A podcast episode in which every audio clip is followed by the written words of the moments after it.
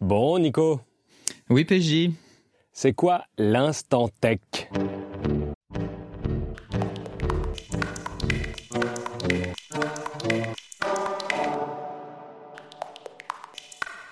Bah, c'est un podcast pour célébrer notre amitié, non? Ouais, euh, pff, oui, oui et non. C'est vrai que ça fait 20 ans qu'on se connaît et que depuis le début, notre amitié a pas mal tourné autour de ce qu'on a vite nommé les instants tech, soit des discussions plus ou moins longues sur nos usages des nouvelles technologies. Ouais, plus ou moins longue. Moi, je me rappelle surtout de discussions très longues. hein. On passait des heures à échanger sur nos perspectives, qui étaient pas mal différentes.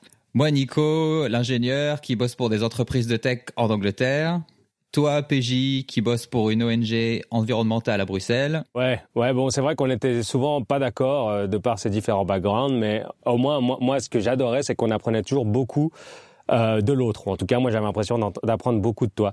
Je me rappelle aussi qu'on était assez souvent déconcertés par le fossé entre ce pourquoi un service ou un objet tech avait été créé et l'usage qui en était au final fait. Euh, J'ai toujours le même exemple qui me revient de mon frère et moi qui offrons à ma mère un clavier Bluetooth pour son ordinateur et elle s'en sert finalement pour taper des SMS sur son téléphone portable. Oui, il y a le fait aussi, on avait pas mal parlé que Google est complètement dominant dans la recherche d'infos en ligne, mais euh, complètement inutile maintenant, à part si on l'utilise comme moteur de recherche pour des forums. Mais euh, bon, petit à petit, la vie faisant, c'est moins vu. Euh, Et ces instants textes sont devenus de plus en plus rares, jusqu'à ce qu'on décide euh, de les ramener à la vie en 2003 et de les rendre publics. En 2023, tu veux dire? Oh putain. Et donc, euh, c'est une manière de célébrer notre amitié et aussi, bah, on espère, euh, de vous aider à mieux comprendre votre rapport aux technologies et à réfléchir à vos usages.